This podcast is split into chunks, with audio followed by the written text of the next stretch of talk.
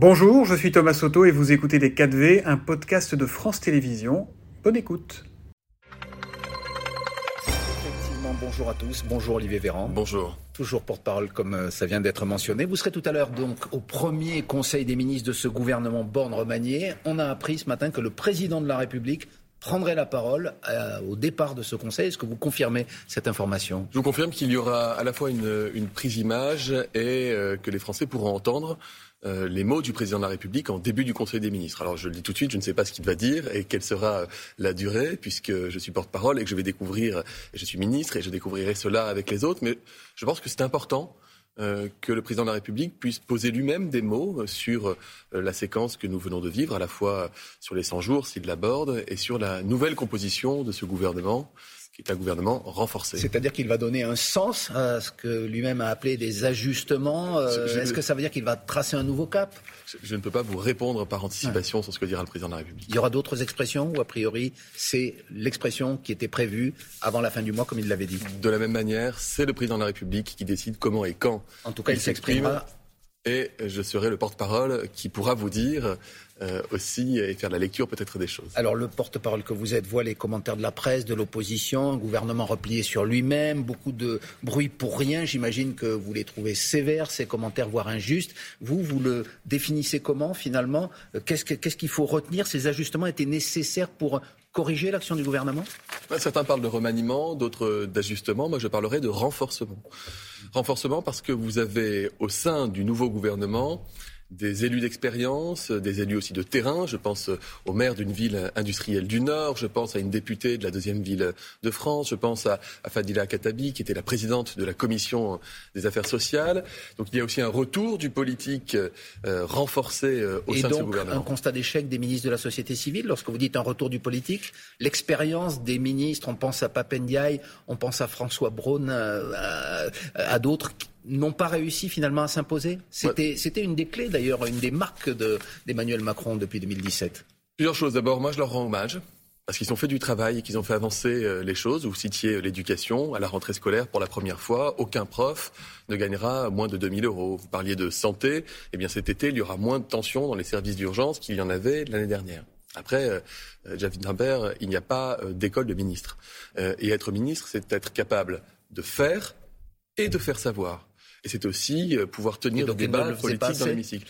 Personne ne dit cela. Vous savez, d'abord, le président de la République et la première ministre euh, sont fondés par définition à décider d'opérer euh, des changements. Quant à la question de la société civile, toujours une, une notion que, à titre personnel, je trouve un, petit peu plus vague. Euh, il y a quatre ans, j'étais médecin en blouse au CHU de Grenoble.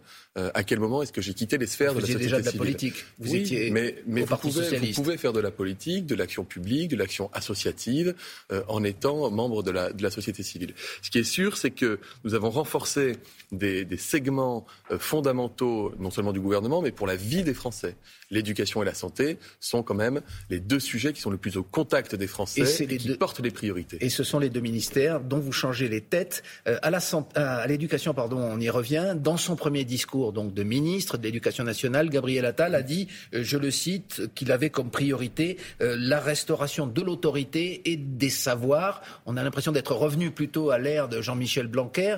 Est-ce qu'il y a, est-ce que vous admettez qu'il y a une correction, là encore, un changement de cap. Sinon, pourquoi l'a-t-il dit?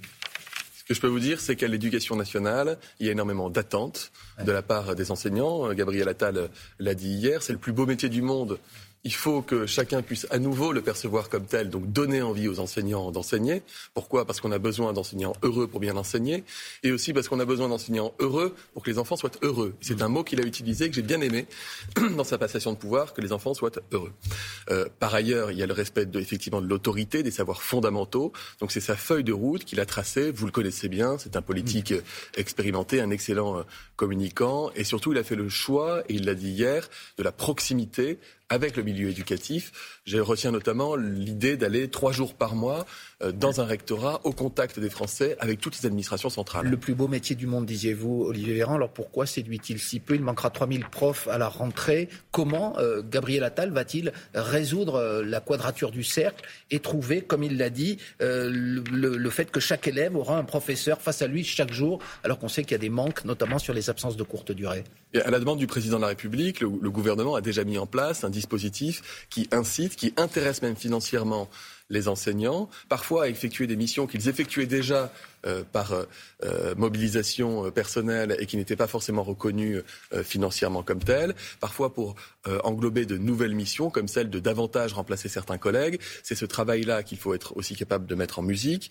Et puis il y a cette question de ce qu'on appelle les fameux CNR, les conseils nationaux de la refondation, qui donnent de l'autonomie. Dont on n'a pas encore vraiment vu l'utilité, M. On ne le voit pas à Paris. On ne le voit pas à Paris. Vous savez pourquoi?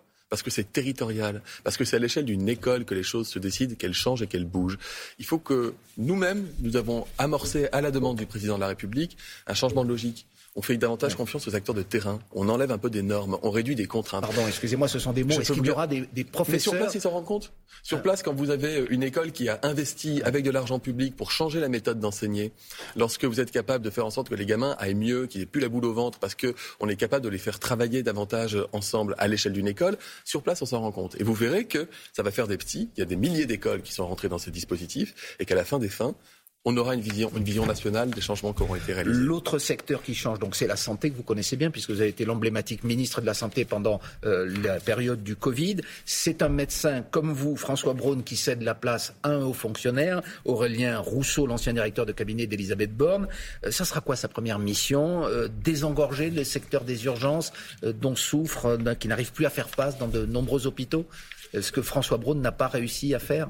Non, d'abord, on ne peut pas en, quelques semaines ou en quelques mois ou en un an euh, transformer euh, globalement l'accès aux soins. Par contre, on y travaille et on y travaille d'ailleurs depuis six ans. La suppression du numerus clausus, l'augmentation de la télémédecine, les nouvelles missions pour euh, les soignants paramédicaux.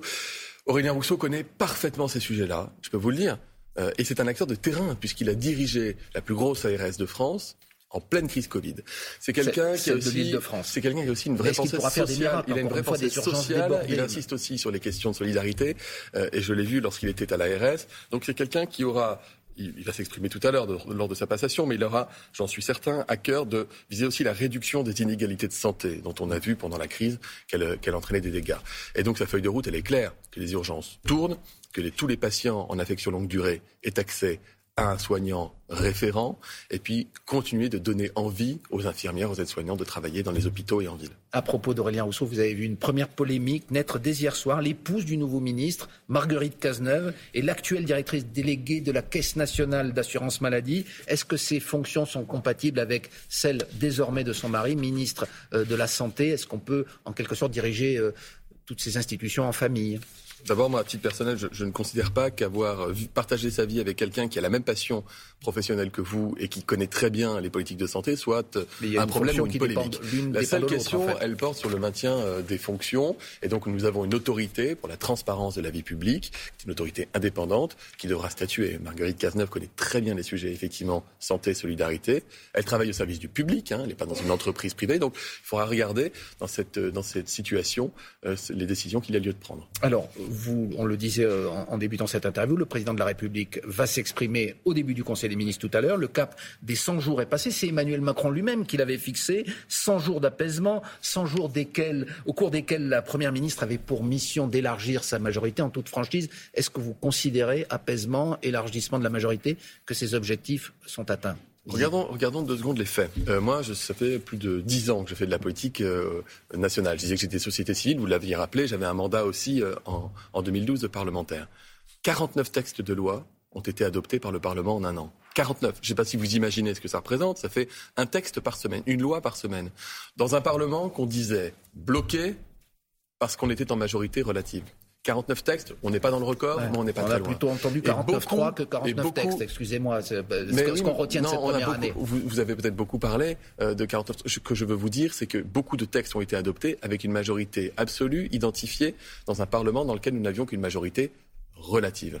Ça, c'est fondamental. Cette semaine, c'est un texte sur l'industrie verte. Mm. Ça a été le vote à la majorité de la loi sur la justice. Ça a été un vote quasi unanime sur la question de Donc c'est une façon de, regarder les choses qui ne va pas, selon vous. Je ne me permettrai pas de dire cela. Ce que je veux vous dire, c'est que, alors que les conditions, qui sont les conditions qu'ont choisi les Français, que nous respectons, sont celles d'une majorité relative. C'est-à-dire qu'on ne peut pas normalement adopter de loi à nous seuls eh bien, nous sommes capables d'aller à chaque fois identifier des majorités avec la gauche et avec la droite, et ce, une fois par semaine depuis le début du quinquennat. Une toute dernière question, Monsieur Véran. pourquoi le président est-il si économe de paroles et d'hommages à l'égard de sa première ministre? Il va rectifier le tir aujourd'hui. Elle a été reconduite, on l'a appris, par l'entourage euh, du président. Euh, lorsqu'il s'est exprimé euh, cette semaine devant les députés, il n'a pas prononcé son nom une seule fois. Va-t-il en faire un petit peu plus que ce service minimum qu'on a observé? Le président de la République, il a conforté sa première ministre. Il l'a conforté. Ça vous a pas échappé. Il a reconduit dans ses fonctions la première ministre à l'issue des 100 jours et il a, avec elle, bâti un gouvernement renforcé, c'est-à-dire qu'on est capable de se projeter vers l'avant et de regarder. Et il va Lorsque vous avez un, nouveau ministre pour la santé, un nouveau ministre pour l'éducation, c'est que vous regardez les choses loin. Donc, nous verrons encore une fois ce que ce qu'aura à dire le président. Moi, je suis très content de pouvoir continuer la mission euh, et je remercie le président et la première ministre pour leur confiance. Merci beaucoup Olivier Véran, porte-parole du gouvernement. On vous entendra tout à l'heure pour ce premier compte-rendu du nouveau Conseil des ministres. C'est vrai. Bonne journée. À tout à, l'heure. C'était Les 4V, un podcast de France Télévisions. S'il vous a plu, n'hésitez surtout pas à vous abonner. Vous pouvez également retrouver tous les replays en vidéo sur France.tv.